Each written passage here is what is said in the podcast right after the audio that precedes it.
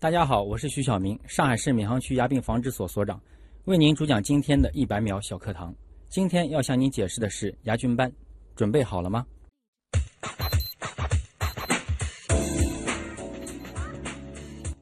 唾液中的蛋白吸附在牙面上，形成一层膜，细菌再附到膜上，形成牙菌斑。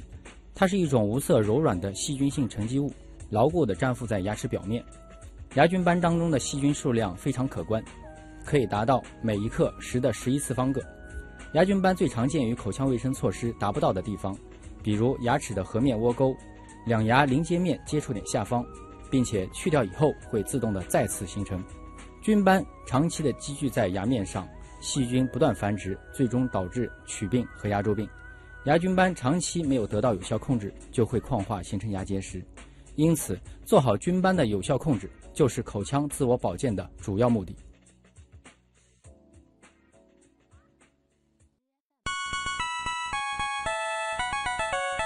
节目准备好了吗？正在将内容进行智能排列，嘉宾的情况呢？正在为您检索嘉宾的特殊喜好，不用那么详细吧？正在为您安装幽默插件，你这是在吐槽吗？正在为您更换全部文字素材，正在删除您的幽默基因，已将节目专业程度调低到百分之三十五。好了好了，马上开始节目吧。正在为您开启极客秀，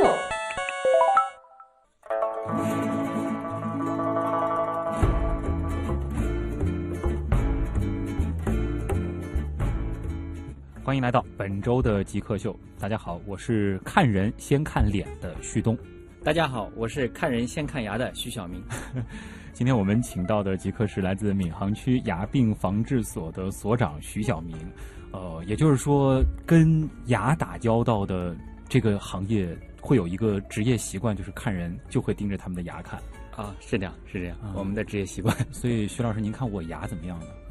您牙呃一眼看上去还是不错的，就一眼看上去还还是不错，不错的但还是是不错的仔细看可能还会有一些其他的 情况啊 啊，。还希望仔细看一下。呃，那今天我们的这个主题啊，那一定非常的简洁了，就是牙齿。我们先进入极速考场啊，先来了解一下徐老师是怎样一个人。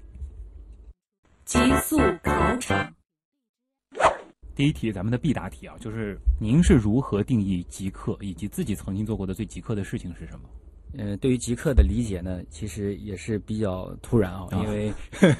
之前并没有接触过这个词对汇。对对对啊对，也是呃去查了一下，嗯，了解了一下。其实对我的感觉，我第一个印象就是极客的极啊，我认为是登峰造极的极，嗯就是一个拥有着执着的态度，不断的努力呢，把一些事情做到极致的这么一种人。嗯呃，我也很希望自己能够从这个角度出发，也成为一名极客。嗯这个如果说过去有没有做过类似这样的事情呢？嗯，其实，呃，可能也有。哦呃，我记得在几年前，我那个时候还是在卫生局办公室工作的时候，要做一份那个年终总结的 PPT，因为时间呢也比较紧，任务也比较重，一直在单位呢做了三天，有两个晚上呢就没有回家，拿着睡袋呢睡在了单位的沙发上，第三天开完总结会才回家的，就为了做一个 PPT，就为了做一个 PPT，那个 PPT 大概有一百多页。它复杂的这个点在哪儿呢？是得配很多很多的图，还是嗯，对，其实它的原始资料非常重要，啊？呃原始资料的收集、原始资料的准确核对，嗯完了再配上一些呃文字啊、图表啊、图片啊， 啊呃，再配上一些其他的呃用于装饰的啊！这种小画呀。我开始以为可能是，比如说你这个仔细保存了自己曾经掉过的每一颗牙， 嗯这倒没有，这倒没因有为我小时候自己的牙不知道被扔到哪里去了。找一种东西给极客代言，你觉得什么比较合适，并回答为什么？我也考虑了蛮长时间啊，嗯呃，我觉得真的做个代言，一定要体现它本身的特质。嗯那么我觉得可能鸡血石，呃，嗯更容易，呃，或者是更恰当的能够为他代言。哦，呃，我是这么想的。鸡血，我们常常形容一个人工作状态很好的时候，就说你是不是打了鸡血了？啊嗯，所以呢，我觉得鸡血呢，有的时候寓意着呃一种饱含着激情啊、勇往直前啊，能够始终的保持着一种昂扬斗志的这么一种啊状态或者精神。那么石头呢，大家都知道，可能是有一种这种立场坚定啊，呃嗯坚强无畏啊，排除万难啊，不到黄河心不死啊，可能还有一些冷峻啊。嗯嗯，所以我觉得把这两者呢合二为一呢，鸡血石呢，嗯，可能就有这样的一种寓意在里面。啊嗯、其实大家也知道，鸡血石呢其实是我们国家四大国石的之一啦。嗯哼所以我觉得鸡血石呢不仅拥有了这种形态多样的美貌，呃也兼具了不同凡响的气质，嗯，真正的可以诠释极客这种独特的外在美和内在美。如果说我们人身上哪一个东西最像石头的话，那还真是 牙齿。 牙齿，牙齿，牙齿，牙齿加个附加题，就是我们这一套牙齿当中，你觉得哪一颗可能更偏极客一点？我我觉得还是第一横木牙，也就是我们的六棱牙，可能更能够，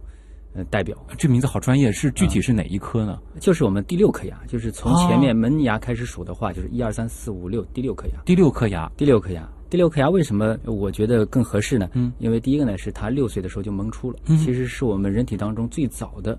一颗恒牙，啊，所以它很早就承担了它应该承担的这种义务。嗯所以对这个极客也得这个努力要趁早。 对对对对对，呃，但是呢，它要跟着我们其他的恒牙要行使一辈子的功能。啊，所以我们一定要这个这个呃认识到这颗牙的重要性，吃哎苦耐劳，啊这吃颗牙苦。耐劳是吧很很早就出现了啊一直要陪伴着我们终生。那我可不可以这样理解，就是这颗牙如果说它出现一些问题，会对我们的这个咀嚼啊什么的产生比较大的影响呃，是的，因为它第一横磨牙的位置啊，正好是我们磨牙的开始，嗯啊所以它承担的我们的咬合力或者是我们咀嚼的功能呢，大概要在百分之五十以上。嗯，所以呢，嗯我认为它不仅啊、很早的就出现，而且呢还承担了很多重要的任务。嗯，不知道有多少听众朋友在听这一段的时候，也跟着我一样，就在用舌头去数那第六颗到底是哪一颗，就是第一颗磨牙。第一颗呃磨牙，对对啊对，就是第一颗磨牙。下一题啊，这个是聊您的这个兴趣爱好，就平时会看什么样的书，会看什么样的电影啊，最喜欢的各举一个吧。呃，书其实看的也并不是很多，哦但是前一段时间呢，我们呃有位老师呢也推荐了一本书，也比较仔细的看了一下，嗯就是那个熊培云的《重新发现社会》。嗯，那这本书我觉得对我来讲真的是一种世界观，一种重新的一种认知。嗯哼，嗯，我觉得让我更加的从不同的角度来认识国家呀、政府啊、社会，嗯，体现出作为一个公民呃应该尽到的义务。然后这个我觉得真的是很棒的一本书倒。是一个格局很大的题材的内容。嗯、对的，对的。而且呢，他所有的讲的一种方式，呃，其实是用一种故事的形式，嗯，呃，用一种呃大家比较能够接受的一种娓娓道来的这种方式，嗯来讲一些所谓的一些我们能够明白的一些道理。嗯真的很，呃，我觉得对我影响还是比较大，啊我还是比较喜欢这本书。我开始以为是什么医学著作之类的，它不是这样，啊医学著作那它是要提高自己专业这知是识和的，工作相这关个这的。个没有喜欢不喜欢，不喜欢也得看。对对，啊 呃，电影呢？电影是这样的，其实我一直比较喜欢英雄式的人物。啊，呃，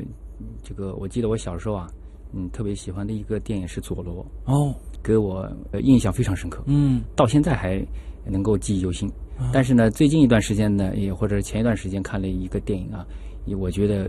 也是让我嗯放在脑海当中思考了很久，就是李安导演的那个《少年派的奇幻漂流》。哦，呃，不知道那个徐东老师对，有没有看过？我也挺喜欢这部 片子的，这个脑洞很大，最后啊，真的很好，因为为什么呢？它不管从呃拍摄手法呀、嗯整个环境设置啊、整个寓意啊、嗯故事的这个这一脉相承啊，呃都非常吸引人。更重要的是，它能够让我们在电影结束之后，不断的在脑海中思考其中的一些呃啊问题，而且这些问题都没有固定的答案。对这个开放式的这个开放结局啊，式两对种对可能性都有。对哎对对，既然提到这部电影，我加一个小问题，呃，他在海上漂了那么长时间啊，假定真的存在这样的情况，是不是说他上岸之后，他的牙应该会出现挺大的问题呢？那是肯定的。他的这个饮食结构什么的，会对他的牙齿产生影响吗？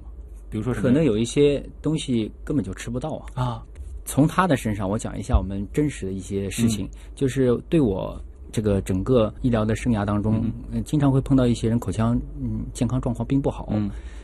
有一类人就是经常出差的人，啊，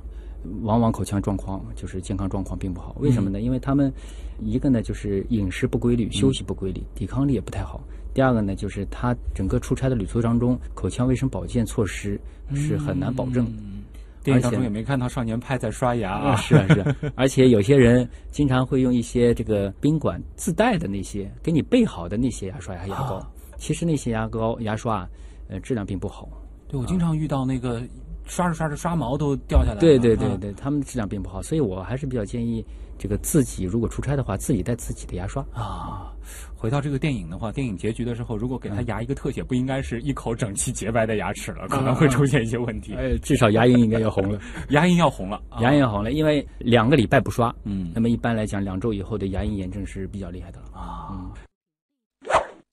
刚才其实已经提到了一些这个具体的病例了，那刚好有一道题就是您印象当中最深刻的一个病例是什么？就是跟牙的这个健康有关的，对咱们哦普通人可能有比较这个启示意义的。病例呢是这样的，就是也是蛮久以前了，嗯有一个年轻人，呃，过来找我看牙，他说牙齿疼，嗯是左边的下面的牙疼。嗯嗯那么我就给他看了一下，我说你左边的下面呢，呃牙齿都还很好啊，但是左边的上面的牙齿有一颗牙呢蛀掉了。嗯嗯、他听完了以后呢，直接就说你这个医生不会看牙，嗯直接就愤然而离去。啊啊，那我想说的就是，我相信他用不了多久，他就会觉得错怪我了。嗯因为为什么呢？因为我们的牙髓炎左右可以分清，但是上下有的时候是分不清的。哦嗯，所以说这个也是一个对我来讲印象比较深刻，那么对大家来讲也是一种一种学习。也就是说，我们有的时候可能感觉某颗牙疼，但有可能其实并不不是这颗牙，啊对的，对的，对的是因为这边的这个神经因为牙髓炎的那个导致的这个疼痛，啊呃，牙髓内部神经它是无法定位的。啊它有的时候只能分清左右，只能分清上下，而有的时候它连上下都分不清楚。也就是说，其实这些这个疼痛，它是集中到了一根可能这个我们类类似于这个主光纤上啊，然后传导到大脑当中。嗯对但是我只知道这个区域有一颗对牙对在对疼，这就像肚子疼一具样体每个位啊，置。这就像肚子疼一样啊有时候就肚子疼，但是其实它无法分清楚嗯到底是肚子哪个部位疼。所以我们去看牙医的时候是，也别说我具体哪颗牙疼了，就让医生来看就行了。你就说你能够描述的症状，嗯，完了以后医生会帮你检查的，因为我们口腔很多疾病啊，通过医生的检查还是可以看得到的。如果不行的话，我们会拍一些片子辅助来进行检查的哎。呦，这个很长知识啊。下一题，这个回答起来就轻松多了啊。就是如果说可以不考虑其他所有的情况，什么情况都可以不考虑，比如说家庭，比如说这个经济收入等等，你最想做什么事情？呃，我非常想做的，因为呃做了这个呃口腔健康保健知识的宣传，因为我有的时候呢会在外面给大家上一些有关口腔预防保健的一些知识的课。嗯，那么上完了以后才发现，在我们的这个普通大众的这个群体当中啊，呃还真的是需要普及这样的知识。嗯所以呢，我如果真的是不考虑所有的其他因素的话，我非常想在全国能够有机会到处走走，啊给大家进行一些口腔健康保健知识的这种巡讲。嗯呃，尤其是一些可能这种偏远的地区啊，可能确实是不太会有这种机会听到这样课的。，对呃，那么我要是有机会的话，我也特别想给他们普及一下这方面的知识。哦，很棒的一件事儿啊。这样子的话，其实可以让很多根本没有意识到口腔健康是多重要的人群对对对开始注意到，对对对，保因护为嗯牙齿其实提高生活质量很厉害。他们只有在疾病发生的时候，可能才会觉得牙齿的重要性。嗯其实我们一定要知道，呃，拥有的，呃，是最宝贵的，嗯一定要珍惜。呃，如果说立刻可以实现一个愿望，希望是什么？呃，希望能够招到有志之人加入到我们闵行牙防所的团队当中。嗯就是能够充实你们的对这个对对，对对对专业团队。对对对对，我特别希望嗯大家有这样的志向，来共同呃参与到我们闵行区口腔预防保健或者医疗的这么一个事业当中。这个愿望也很大啊。好，那我们关于这个徐老师的一系列的这个极速考场呢，就先进行到这儿啊。接下来呢，我们也会着重的请闵行区牙病防治所所长徐小明给大家来讲一讲和牙齿和口腔相关的各种有意思的健康知识。极客高科学。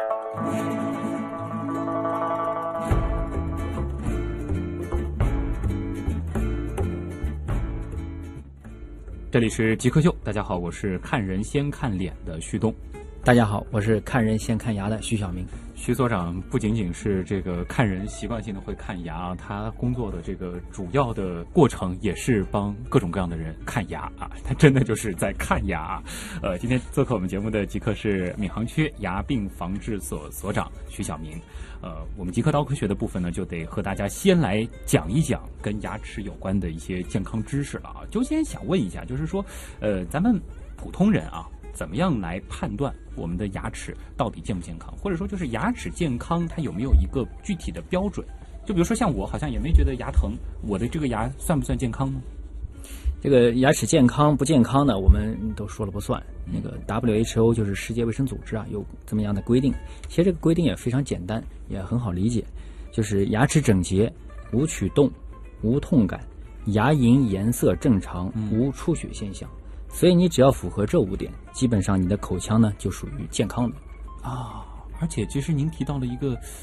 可能普通人不太会注意的地方，就是牙龈它的这个颜色、它的这个状态也要正常，它才代表嗯对你的牙好对对对，所以我们一个呢是牙齿整洁，啊。呃，就是牙齿呢，这个从形态上看，嗯它还是排列的要比较整齐，而且呢，表这个牙齿的表面是比较清洁的。嗯，第二呢，就是没有龋洞，这个很好理解，就是你没有蛀牙没。有蛀牙。嗯。第三个就是没有痛感，嗯就是你的牙齿呢没有这个碰到冷的热的呀，嗯或者是自发痛啊，呃，这种没有痛感，因为有了痛感就预示着你会有一些疾病了。嗯呃，另外一个呢就是牙龈颜色正常。这个牙龈呢，其实是我们都知道，就是除了牙体以外，我们的牙龈是我们口腔的一个重要的组成部分。嗯，那它的健康也是非常重要的。那么牙龈颜色正常，就意味着牙龈基本上是没有炎症或者没有其他的疾病。什么样的颜色算正常呢？就是这种嗯粉红对对对，呃啊呃非常好，就是牙龈的正常颜色就是粉红色的。啊，这个深了浅了都不太好，可能就得去注意一下。呃呃，生了的话一般都会有一些炎症，嗯那么它有时候，比如说我们有牙龈炎、牙周炎啊，那么牙龈的颜色呢就会变成暗红色。嗯那如果有一些其他的疾病，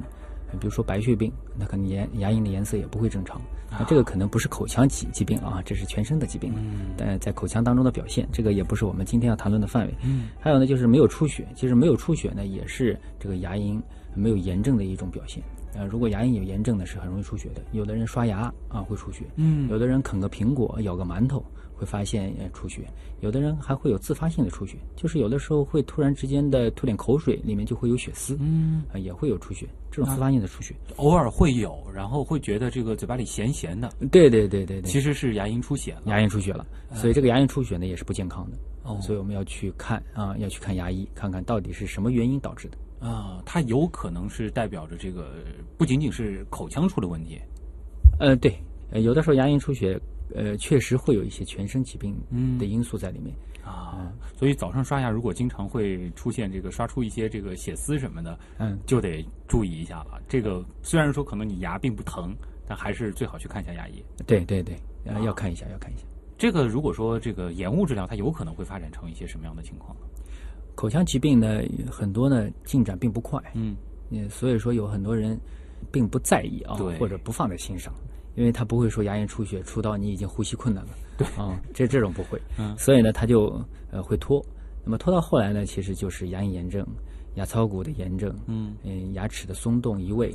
啊、这个、哦这个五年、十年或者更长的时间，这个牙齿呢，牙槽骨吸收都会嗯到我们的牙根的三分之一、二分之一。那这个时候牙齿松动很厉害的话，往往这颗牙就很难保留了啊、啊，最后呢，就是丧失了一颗宝贵的牙齿。咱们年轻的时候可能不觉得，到嗯老了啊，对对对，可能六七十岁的时候，你看别的同龄人牙还挺好的，吃饭特别香，自己就特别痛苦呃，其实用不着到六七十啊岁，我们看到最极端的病人，四十岁就一颗牙都没有了。就只能靠假牙了。对，就是全口的牙齿就全部脱落了，就四十岁啊，全部脱落所完以。听众朋友，大家千万别觉得我嗯们可能还年轻，牙的问题还不是很大，对对对，这牙真的是得从小就开始关注。，对，从现在从时时刻刻都要嗯关注好自己的牙齿。那种牙全部脱落的，就是这个牙周病。对，就是牙周病啊，嗯他的牙周病可能还带有一些全身性的因素，所以呢，进展也是比较快的。哇，说着说着都感觉牙有点疼啊。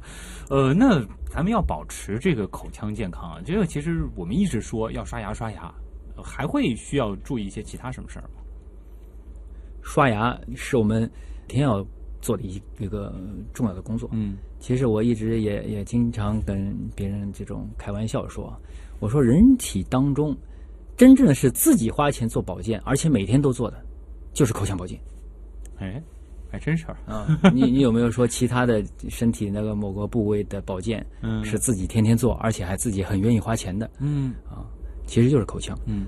也代表着其实我们每个人都能够意识到它的重要性。嗯哼但是你并没有完全的按照我们规范的这种刷牙的方法去刷的话，那么效果达不到。嗯呃，虽然你很重视，但是并没有达到我们应该达到的效果。所以说，刷牙呃很重嗯要，但是刷牙的方法我们怎么样来很好的去掌握？嗯所以在这里呢，呃，一会儿也可以跟大家好好的用这个电波的方式跟嗯大家介绍一下。就比如说这个，应该是从这个顺着这个牙生长的这个方向刷现在从这个经典的刷牙方法有两种，啊，嗯一种呢就是旋转刷牙法，就是牙刷的刷毛四十五度按在牙龈上以后呢，嗯这个顺着牙龈的生长方向旋转，嗯上牙往下转，嗯哼下牙往上转。那么里面呢，呃，也可以使用相同的方法。那么在上牙跟下牙的前牙的实侧面，我们在刷的时候呢，是要把牙刷竖起来的，嗯呃，不能横着，一定要把牙刷竖起来。竖完了以后呢，它的接触面就窄了，啊这样的话可以更好的接触到我们的牙面。那么上牙呢也是往下拉，下牙呢往上拉，啊，啊，这样的话就可以每个面呢要刷八到十次。哇，这样一套刷下来，其实时间挺长的啊。是的呀，所以我们一直讲刷牙需要三分钟，其实从我的角度来讲，并不是要刻意的去这个三分钟你。认真做完，肯定超三分钟。对，我觉得而是你按照这个方法认真的去刷，啊确实是需要三分钟。这个说到刷牙啊，其实有一些小细节啊，倒是正好可以请教一下这个徐老师。就比如说这个牙膏到底挤多少比较合适？还有就是很多人这个喜欢这个刷牙之前先漱一漱口，然后再用这个牙膏蘸蘸水，有必要吗？啊，这个其实并不是主要的问题啊。牙膏呢，在当中啊，我们要明白，牙膏其实是辅助刷牙、辅助牙刷清洁我们牙面的一个这么样一种东西。嗯哼那么牙膏当中主要的是它有摩擦剂，嗯，它可以这个帮助我们呃把牙齿表面的这种呃脏东西啊，通过摩擦的方法把它去除掉。嗯那么，就像你刚刚说的，有多少需要用多少的牙膏？嗯、其实牙膏呢，按照我们正常的说法，叫一个豌豆大小就够了。啊那么，如果是我们现在的牙膏的话，呃，挤出一个厘米长就够了，呃就够了。一个厘米长就够了啊啊，不需要很多，也不需要像广告上嗯一挤一长条。听到一个说法，广告上为什么演示一挤一长条，是为了增加大家的牙膏消 耗，让牙膏可以卖得更快 啊？但我们正常人其实用一个豌豆大小也就够了。呃，对，一厘米长就够了。啊嗯那么在刷的时候，你刚刚说要不要蘸水啊，或者怎么样的，这个是个人习惯。哦，并没有太大的影响。呃，这个没有太大的影响，但是呢，有几个是我认为的啊，呃一个呢就是有很多人刷牙的时候，经常会看到还没有放嘴里的时候，牙膏条儿就已经掉到了水斗里 经常啊，呃很浪费牙膏啊。啊，这个我教给大家一个小窍门，嗯在你刷牙的时候，挤完了以后呢，这个在你的杯沿儿上敲两下，这样的话呢，让牙膏呢敲到牙刷的刷毛里面一点，哦它就不会掉了。各种生活小技巧啊啊，对呃大家下次刷牙的时候就是就可以试一下了，对敲敲进去。呃，还有一种呢，就是有一些人啊，比如说使用了一些特效的这个牙膏，嗯比如说是美白的也好啊，或者是专门有一些呃这个控制牙龈炎症字的啊牙膏，或者什么的对各对种对，功能性的牙膏，你可以先把这个牙膏啊挤在手上以后呢，涂抹在牙面上，啊哦，，涂抹好了以后呢，过五到十分钟再刷。这样的话呢，可以让牙膏里面的一些有效的成分啊，或者一些药物啊，可以增加它的作用时间。啊感觉像给牙齿做个面膜啊。哎对对对对对 对，好玩可以这么考虑。嗯，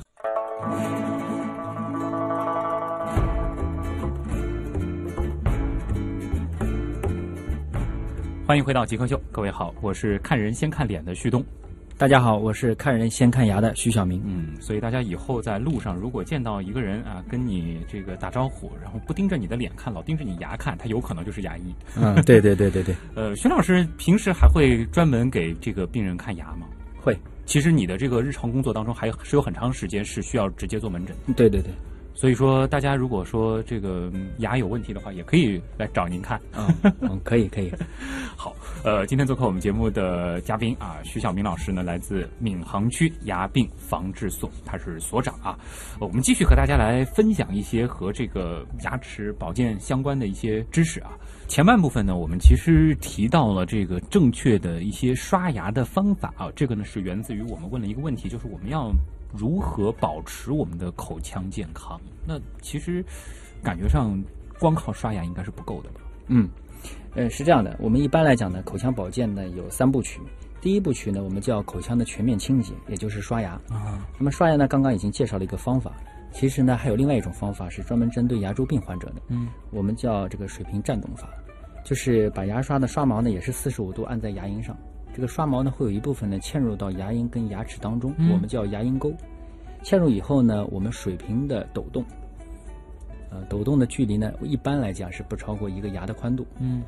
这个外面的也是可以抖动，里面也可以抖动，水平方向的抖动水平方向的抖动啊就横向的抖动。对它这个抖动的主要目的呢，就是清除掉呃牙龈沟比较靠牙龈方向的这个牙面的牙菌斑，嗯呃，主要是这个方法，啊，小课堂当中其实也提到牙菌斑了。其实对我们对做对口腔清洁最主要的作用就是清清理除这些牙菌菌斑。对，啊。那第二个部分呢，就是局部清洁。三部曲的第二步呢，就是局部清洁。局部清洁呢，往往要使用牙线，所以牙线的使用，呃，是对牙刷使用的一个重要的补充。嗯因为牙刷呢，刚刚也讲了是全面的口腔清洁，但是局部的，尤其是两个牙齿当中的牙间隙、牙齿的邻面，这个有的时候呢，牙刷是有的时候是无法达到这个深度的，呃嗯有的时候就是这里的脏东西啊，它无能为力，啊它只能靠牙线。那么牙线的使用呢，可能啊，有的人因为我在这个实际当中啊，也碰到过一些人呃向我提这方面的问题，就是牙线呢是很好，嗯，但实在是用不来，哎啊，实在是用不来。对，那这样呢，其实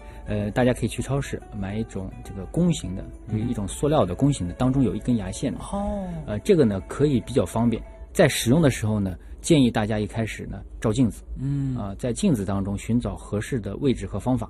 等到熟练了以后呢，可能就好一些。对，因为我不太嗯用牙线，这个往往想到用牙线都是这个牙齿嵌了些这个异物的时候才会去用，但那个时候我觉得手怎么放怎么 别扭。对，啊所以呢，要要这个，如果你觉得很难掌握这个单根牙线，就是呃只有牙线的这种使用方法的话，嗯哼可以用我刚刚推荐的这一种。那嗯么大家可以照镜子，因为有很多人跟我说，这个这个牙线嵌了半天也嗯没嵌到这个牙缝里，对，就在那找位子摸索啊，就是啊很难。哦那、你一开始可以先照着镜子，慢慢的来。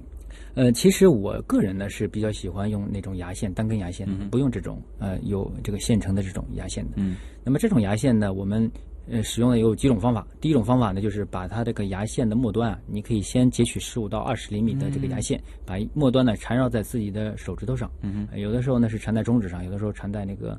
食指上，这个大家都可以去掌握。嗯这个方法呢，有的时候呢并不是很好操作。嗯呃最近呢也学到了一个很好的方法，就是把这个这段牙线两端呢末端对齐，嗯以后呢打个结。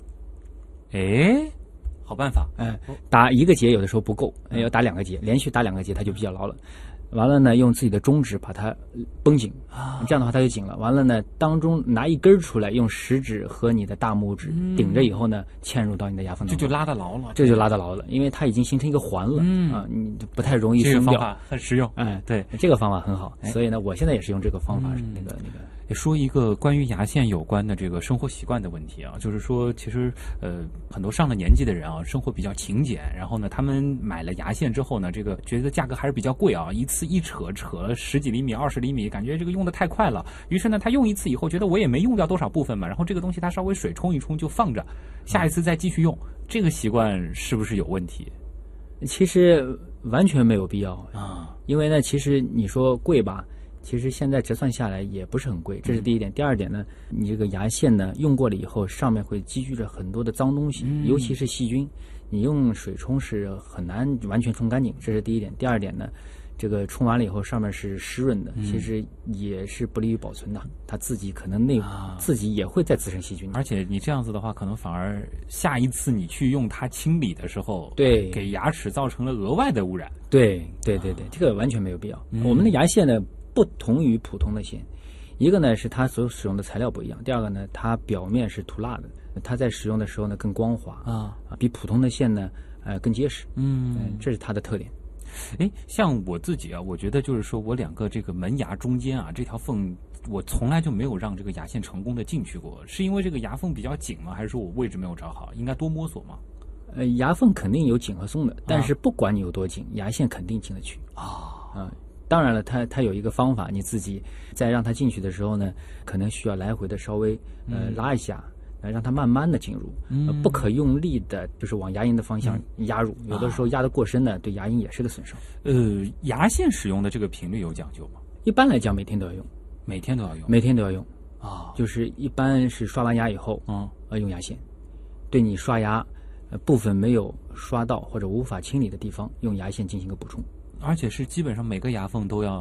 来那么对一对两对下，来那么一下。啊，放进去之后就是呃这个来回拉呃，对，嵌入以后呢，这个呃 C 型嗯啊、环抱到你的牙齿表面啊，啊，你不能不能就是呃绷直了，怎么打、嗯不行的？它其实不是要锯子啊哎，它它其实要抱着这个牙啊、啊。这个抱着这个个就牙很也形好象了，就是我们这个牙齿，我们就想象这个东西，它就环绕着这个牙的对一对侧，对然后把它提上来，啊你能就是来回把周拉边的东西给哎，拉拉拉啊，嗯完了里面也是拉拉，外面拉拉，完了再换一个牙缝。这个牙齿呢，一个缝啊，涉及到两个牙齿对的面啊，一个是这个远中面，一个是近中面。啊，这个就很形象了啊。嗯刚才说到这个三部曲，第一是刷牙啊，用牙刷；第二部分呢，其实就是用这个牙线对对牙间隙进行一个清理。对呃，第三步呢，第三步呢，我们就要专业的护理。专业的护理呢，就是定期的口腔检查。呃，不管你有没有不适的症状，呃，定期要去看。嗯，那么如果在当中有一些不适的症状，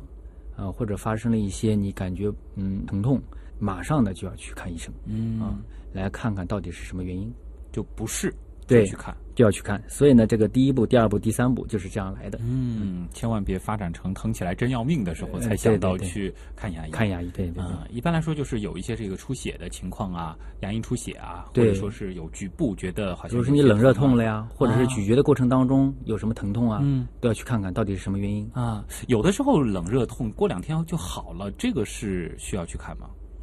这个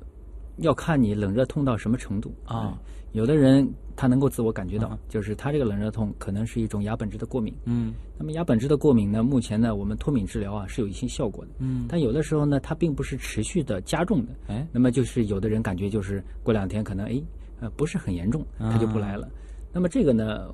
可以自己掌握啊。那么我我的想法就是，因为你并不清楚你到底是龋还是牙本质过敏，那么你可以到医生这里来看一看，先帮你做一个明确的诊断啊，这样的话心里也有数。如果可以治疗，医生会帮你治疗。太好了。呃，说一下认识徐老师，其实也是源于有一次啊，去哎闵行区牙防所的一个很有意思的一个，我觉得像是一个配套设施还是叫什么的，就是你们做了一个这个儿童健牙乐园，专门就是给小朋友到那儿去感受跟牙齿健康有关的一个很好玩的一个像像一个小的科普场馆一样的。当时怎么会想到做这样一个东西？做这个事情呢，其实也是我们闵行区人民政府还有我们闵行区卫计委，当初提升口腔公共卫生品质的一个重大的举措。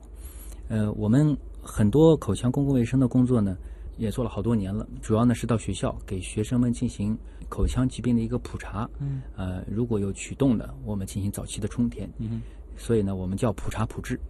这个工作也做了十多年，嗯，但是我们发现呢，每一年依然有很多的小朋友的牙齿需要充填。嗯那么我们怎么样来从根本上减少龋病发生率？这个就需要在一级预防、在口腔的健康宣教上、保健的行为指导上做一些大量的工作。那么我们就想，怎么样能够起到这么一个效果呢？那么就跟一些儿童方面的一些专家，包括一些学校的老师也探讨。那么就觉得搞这么一个带有呃科普性质的这么一个场馆，让小朋友们过来体验，可能会起到一些效果，或者是也是一种独特的方式，大家共同谋划啊呃产生的这么一个很好的，我觉得啊，真的是很不错的这么一个类型，这么一种形式。这个比起就是小学的时候上卫生课，感觉怎么刷牙什么的要有趣多了。对对对，嗯我们的儿童健牙乐园里面呢，有一些图片啊，有一些多媒体啊，有一些互动游戏啊，还可以给大家看一些那个有关牙齿的嗯动画片，寓教于乐，小朋友们这个非常非常的感兴趣。啊，这个挺好玩啊！大家其实如果在上海的话，有机会其实也可以去那儿去看一看啊。我们最近这个利用暑期，每个礼拜四呢是呃亲子活动，嗯呃，大家如果有兴趣的话，可以带着自己的孩子到我们的闵行区牙病防治所，在华漕的那个繁星路一千零三十八号，嗯了解一下啊。嗯好，这里是正在为您播出当中的《极客秀》。今天做客我们节目的是闵行区牙病防治所所长徐晓明。那么，其实跟牙有关的问题啊，来自网友的、来自听众的也特别多。我们赶紧进入问题来了，来听听看他们都有什么好奇的。问题来了，问题来了，问题来了，南山漫步问的这个问题啊，其实也挺普遍的，就是口香糖它真的能够健齿吗？呃，是这样的，这个我们一般来讲，口香糖我们在推荐的时候呢，肯定是推荐无糖口香糖。嗯呃，无糖口香糖在咀嚼的过程当中啊，可以刺激我们的唾液大量的分泌。在刺激那个唾液大量分泌的时候呢，这个大量分泌的唾液呢，就可以对我们的牙齿表面进行一些冲刷和清洁作用，嗯而且呢，可以这维持我们的口腔的 pH 值在一个安全的水平。啊，呃，降低我们换取的这么一个危险性。因为 pH 值呢，如果你这个吃了一些这个酸性的东西，或者是糖类的发酵，pH 值会降低。那降低了以后呢，就容易发生龋齿。那么我们在这个咀嚼过程当中，唾液大量分泌呢，这个唾液当中的一些这个缓冲的一些成分，就可以把我们的 pH 值再维持回来。所以口香糖如果是无糖口香糖的话，它是有一定的健齿功能的。呃，可以这么说啊啊、有一定的健齿功能。嗯呃，但是呢，这个我对一些呃患者呢，并不建议这个咀嚼。嗯呃，一个呢就是牙齿有重度磨耗的啊、啊，有重度磨耗，因为你在咀嚼的过程当中，牙齿还是不断的在摩擦，所以如果有牙齿重度磨耗的话，我不建议你去来咀嚼这个口香嗯糖。还有呢，就是有一些颞下颌关节疾病的，嗯、也不太建议。如果过多的咀嚼的话，可能会加重病情。啊，本来这边关节就不太好，对然后对对还不断的这个嚼。嗯、对对对。九千丈啊，这个问题也很直接啊，就是有哪些食物嗯这个多吃的确是对牙齿健康有好处的？这个问题呢，我是这么理解的：对于呃人体全身健康有好处的食物，呃，对牙齿都不会有害。那么对我而言，就是吃什么东西会有害于你的牙齿，可能嗯是我更加关心这是的。好问题。嗯对所以我觉得呢，有一些东西呢，我们要看一看，到底什么东西尽量的要少吃。一个呢，就是我们呃含糖的食物啊，或者是糖、巧克力这样的食物。我们都知道，这个食物在我们口腔当中，如果滞留的时间比较长，那么它就会产酸，细菌产酸以后就会发生一些龋病。嗯，所以呢，这一类的食物要少吃。第二个呢，就是我们的一些这个碳酸饮料。嗯呃，大家他可能呃，并不是特别关注这个碳酸饮料对牙齿的危害性。其实从某种程度来讲，碳酸饮料对牙齿的危害性可能还超过啊、呃糖。哦为什么呢？因为碳酸饮料，一个呢是它里面含有大量的这个碳酸，那么碳酸的话就导致这个饮料的 pH 值是很低的。嗯哼呃，一些文献当中显示呢，我们可乐的 pH 值可以达到两点五，哦啊，酸性程度还是很高的。可能两点五大家没有这个切实的感受，那么我跟大家讲一下，我们一般的食用醋的 pH 值是两点八啊啊，我们用的那种白醋啊，白醋的 pH 值是两点四啊啊，它是两点五，所以它的酸性程度是很高的。嗯这是第一个问题。第二个问题，其实我们可乐当中的糖含量也是非常高的。大家不知道知道吧？就是我们一般去看可乐啊，嗯它当中的含糖量是十点六啊。啊，我见过一个视频，就是说，如果用方糖来类比，就是一罐可乐当中有多少对对对糖的对对话对这个量很大。呃，是这样的，就是如果是一瓶六百毫升的可乐，嗯那它相当于含有十五块方糖，哼，哇，所以这个量就嗯很大了，很大很大很大，既有这个具有酸酸性性嗯的这个问题，对又是含糖量很大。又含糖量很大，所以呢，它对我们牙齿的危害程度还是很高的。在美国有一些地区，这个有一些呃年轻人大量的饮用这个碳酸饮料，那么就发生了普遍性的龋病。嗯啊，这种这个大范围的龋病，这个龋病呢，我们有的时候给它起个名字，就叫可乐龋。啊，可乐曲就是可乐龋，它跟我们普通的龋病不一样，它发生在我们普通的龋病不发生的部位，也就是说靠颈部或者是一些光滑面，它都会发生。因为它是液体对，第二个呢，就是它会大范围的发生，它不是一颗牙、两颗牙，有的时候就是十几颗牙、二十几颗牙，这个我们在临床上是看到过的。这个很可怕。不是简简单单的什么看一些文献啊，或者看一些国外的资料啊。嗯，在我的临床当中就见过这样的病。所以是不是有一个建议，就是不让大家喝可乐？如果要喝的话，喝完以后想办法漱漱口之类的。呃，是这样的，就是一般来讲呢，呃，不喝或者少喝。嗯哼，第二个呢，就是如果要喝的话，可以使用吸管，好办法就是直接就是吸到口腔里面就咽下去了。啊呃，第三个呢，就是喝喝完了以后不要马上刷牙嗯，啊，因为马上刷牙以后，因为牙齿表面脱矿了以后，一刷容易把硬组织刷掉，就是喝反完了而哦是喝完以后不要马上刷牙，不要马上刷牙，你可以漱口，这个细节很重要啊。嗯喝完以后等于是再喝点这个白水漱漱口。哎，对，降低它口腔里面的一个含糖量啊，或者是嗯嗯酸性的东西。第三个呢，就是其实我觉得啊就是吸烟。啊，我们往往都觉得吸烟可能对肺啊、对呼吸道的一个危害程度很高，嗯但是大家可能并不知道，我们吸烟是用嘴吸的哦，嗯，对吧？第一口烟是进的口腔哦，那很多人觉得无非就是牙黄一点嘛，这怎么会对牙齿产生影响呢？呃，不是不是啊，呃，一个呢就是呃吸烟呢，主要是会升高了我们的那个牙周病的发病率。为什么哦呢？一个呢，吸烟了以后会降低我们牙龈组织内部的一个免疫系统的抵抗力。嗯，第二个呢，就是吸烟当中的一些焦油啊，粘附在我们牙面上，导致我们牙面难以清理，或者是有一些表面的这个脏东西啊，嗯呃，难以清理。那这样的话呢，就会造成我们的菌斑堆积。啊，一个呢是菌斑的堆积增加了，给他们提供了一个理想的温床了。呃对，嗯因为它表面粗糙了嘛，它因为能附着在上它面。它更容易附着。嗯第二个呢，就是降低了我们局部的一个免疫机制，嗯这样的话呢，细菌更容易滋生。啊其实反过来就是我们一直提倡的一些这个健康的生活方式、生活习惯、饮食的这些选择，诶也都是和这个牙齿保护相关的、啊对对。对对对，有点甜，他问了一个关于洗牙的问题啊，这个很多人听说过，但了解的并不多，甚至也有人说这个洗牙会伤害牙齿健康，不知道是不是这样，也想请徐所长介绍一下。呃，好的，我觉得这个问题啊呃也提得很好，大家也很关心。那么其实洗牙就是我们老百姓的一种说法，我们口腔专业的说法呢叫节制，节制，节制就是清洁的洁，治疗的治啊，它是一种治疗的方法啊，口腔疾病治疗的方法。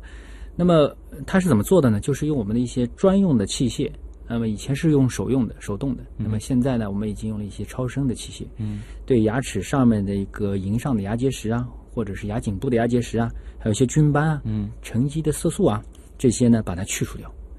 那么一般来讲呢，只要操作得当，对牙齿呢是不会造成伤害的。嗯，但是呢，这必须是专业的操作啊。我们在这个节制的时候，也就是洗牙的时候，对操作是有要求的，应该怎么样做，应该怎么这个清理哪些部位，清理的时候我们的工作头跟牙面呈多少角度，应该是怎样的一个顺序啊，我们都是有一些专业要求的。嗯，所以只要按照这个操作，一般来讲对牙齿呢是不会有伤害的。嗯，所以说这个洗牙也是建议大家定期去做一做吗？呃，是这样的，呃，有的人呢是呃推荐啊、定期去洗个牙，但是我呢并不建议。哦，呃，对于我来讲，洗牙就是节制啊，它是一种治疗手段。哦嗯治疗就意味着你需要做才做，你不需要做就没有必要去做。那么什么时候需要做，什么时候不需要做，那就看你是不是堆积到了一定程度，就是牙齿是不是当中的牙结石啊、菌斑啊堆积到了一定程度，一定必须通过超声节制这种方法把它清除掉。嗯。啊，呃，而且呢，其实这个牙齿啊，一定要根据每个人的实际情况，也就是说，你去看了医生，看到你的实际情况来决定的。那么就是该洗洗，不该洗不要去洗。洗会把牙齿洗白吗？呃，洗不会把牙齿洗白，牙齿本身的白，啊、呃，它是由自身的这个色泽来决定的。嗯，那么上面的脏东西去除掉了以后，只是还原了牙齿本身的面目啊啊，并不是把你的牙齿变白了。下一个问题呢，来自逆袭的人生啊，这个呢可能是一位家长问的。他说，很多小朋友在换牙的时候呢，爸爸妈妈会带他们到医院去进行那个正畸治疗。其实这个现在可能做的人也挺多的，我们常看到的一些小孩戴牙套什么的。那么现在其实也刚好是一个孩子在做这个正畸的一个高峰期啊，就想问了，什么样的小孩需要做矫正啊？最早什么时候可以开始？呃，是这样的，就是做正畸治疗啊，我们主要解决的是一个呃牙列不齐啊等等，包括我们的这个颌面的一些形态的呃异常。嗯，那么一般来讲呢，呃，十二岁以后，呃，为什么十二岁以后呢？因为呃，十二岁我们的恒牙已经全部长出来了，嗯这是我们一般的这个做法。那么现在有很多呢小孩子呢，其实是可以适合于早期矫治的，早期的一些咬合诱导的矫治，那么就是六到十二岁，也就是说你恒牙已经开始萌出了，嗯那么到你恒牙全部萌出的这一段时间，那这一段时间我们叫什么呢？叫叫剔牙期，嗯哼，也可以叫混合牙列期。那这一段时间呢，可以做一些早期的矫治，或者有一些嗯、呃表现，呃，可以引导我们的这个家长啊，带着孩子可以先去个医院先去检查一下，啊有哪一些呢？比如说有乳牙的早失或者是滞留，呃，有一些我们呃小孩子啊有口呼吸的这种症状，嗯啊，或者是习惯，啊就是有的人呢，比如说有小孩子啊，他会有用一嘴巴些呼吸啊鼻炎，嗯啊他就会用有意识、无意识的用嘴巴呼吸。还有呢，就是有一些呢叫偏侧咀嚼，这个小孩子特别喜欢就是用一边来吃东西，另外一嗯边不吃。那么我们要看一下，因为这样的话呢，一个呢是不是牙齿本身有问题，第二个呢是，呃如果老是偏侧咀嚼的话，我们的颌面发育是会受到影响的。嗯还有呢吐字不清，还有呢这个咬唇或者是吸吮你的手指，这样的话都会影响到。那这些习习惯都要改变的。还有呢，就是我们所说的那个地包天啊，啊、下颌后缩这种跟骨性有关的，可能也要及时的过来看，我们早期的对它的骨骼的发育啊进行一些早期的干预。这个其实的确。牙好了，真的什么都能变得更好一些、是是是，嗯所以还是可以介入的。那如果说这个年纪比较大了，成年了，因为小时候可能没有这个条件，还能做吗？呃，可以可以可以，这个现在在年龄上的要求，呃，已经很宽泛了。啊，呃，年龄不是做这个矫治的一个真正的门槛，三四十岁也可以也可以，也可以，啊。所以说这个的话，什么年龄都可以都可以，都可以去做这个矫治。都可以。嗯嗯。机智张张啊，他可能比较关心一些这个跟牙医工作相关的事情，他就希望这个徐徐老师能够分享一些就是你工作当中的一些趣事儿。工作当中确实，因为我们看到的就是病人，但其实他就是我们社会当中的各个方面的人。嗯哼那么在工作当中呢，也会碰到有一些这个病人啊，嗯、确实也是很有趣的一种、嗯一种过程啊。我记得、呃碰到过有一个病人，看着看着牙就睡着了，啊，太累了呃，，也太累了，工作确实可能也比较辛嗯苦，呃看着看着就睡着了。还有一个病人啊，这个装了一副假牙，嗯嗯、全口牙齿都没了，做了一副全口假牙。做完了以后呢，照完镜子以后呢，他本来是拄着一根拐杖来的，嗯后来呢，拐杖不要了，啊、就走回家了。啊因为他照完了以后呢，就发现自己年轻了，啊、这种生活的信心马上就重拾了回来。那就本来他的那个拐杖也只是一个心理上的，对觉得对我对老了，我该拄，对对对，他照着镜子觉得自己老了啊，假牙一装完，觉得自己又年轻了， 呃然后就走回去了，就走回去，拐杖也不要了。 这个好玩儿。嗯，还有一个呢，是一个小姑娘，嗯也很有意思，帮她做了一个假牙，装完了以后，她就说：“我的一个包包没了。”嗯，我说你的包包还在，只不过我给它装到了你的 嘴里。但是这个包包是真的能够改善你生活质量的，是是让你是吃东西吃得更开心的啊。是嗯是是。嗯，所以也别太在意，有的时候在这个牙齿上的一些，呃，对于口腔健康，我觉得我们一定要有一种理念啊，呃，它是你生活当中的一个重要的部分。对，可能就是说，嗯比如说西方的一些发达国家，可能他们很多的这个居民也已经比较早的开始有了这样一个意识，愿意在这个牙齿上花费更多的这个精力。呃，它跟整个社会的发展、嗯跟整个经济的发展是非常密切相关的。其实，在欧洲啊，包括美国的一些发达国家，呃，在最早的时候，他们的口腔卫生状况也是很差的。嗯他们也经历了过了一一种这这口腔卫生差，到口腔卫生逐渐的重视对，到口腔卫生目前比较好的这么一个过程。就像从吃饱到吃好，再到吃精，对，也是对有这样一个过程。有这么一个我们过对于程牙的关注，同样也是。呃，也是跟它的社会经济发展嗯啊、相关的。所以，因为牙它其实更主要的不是取决于我们活不活得下去，而是我们能不能活得更好。对对对，啊，对现在对大家对的条件越来越好，也应该更多的来关注我们的对牙对。那今天的节目也再次感谢来自闵行区牙病防治所的所长徐晓明老师啊，也给我们分享了很多实用的技能。我相信听完我的节目，可能很多朋友现在都想去刷刷牙啊。好，那再次谢谢徐老师。好、谢谢主持人，谢谢大家。好，那以上就是本周的极客秀，我是旭东，咱们下周再见。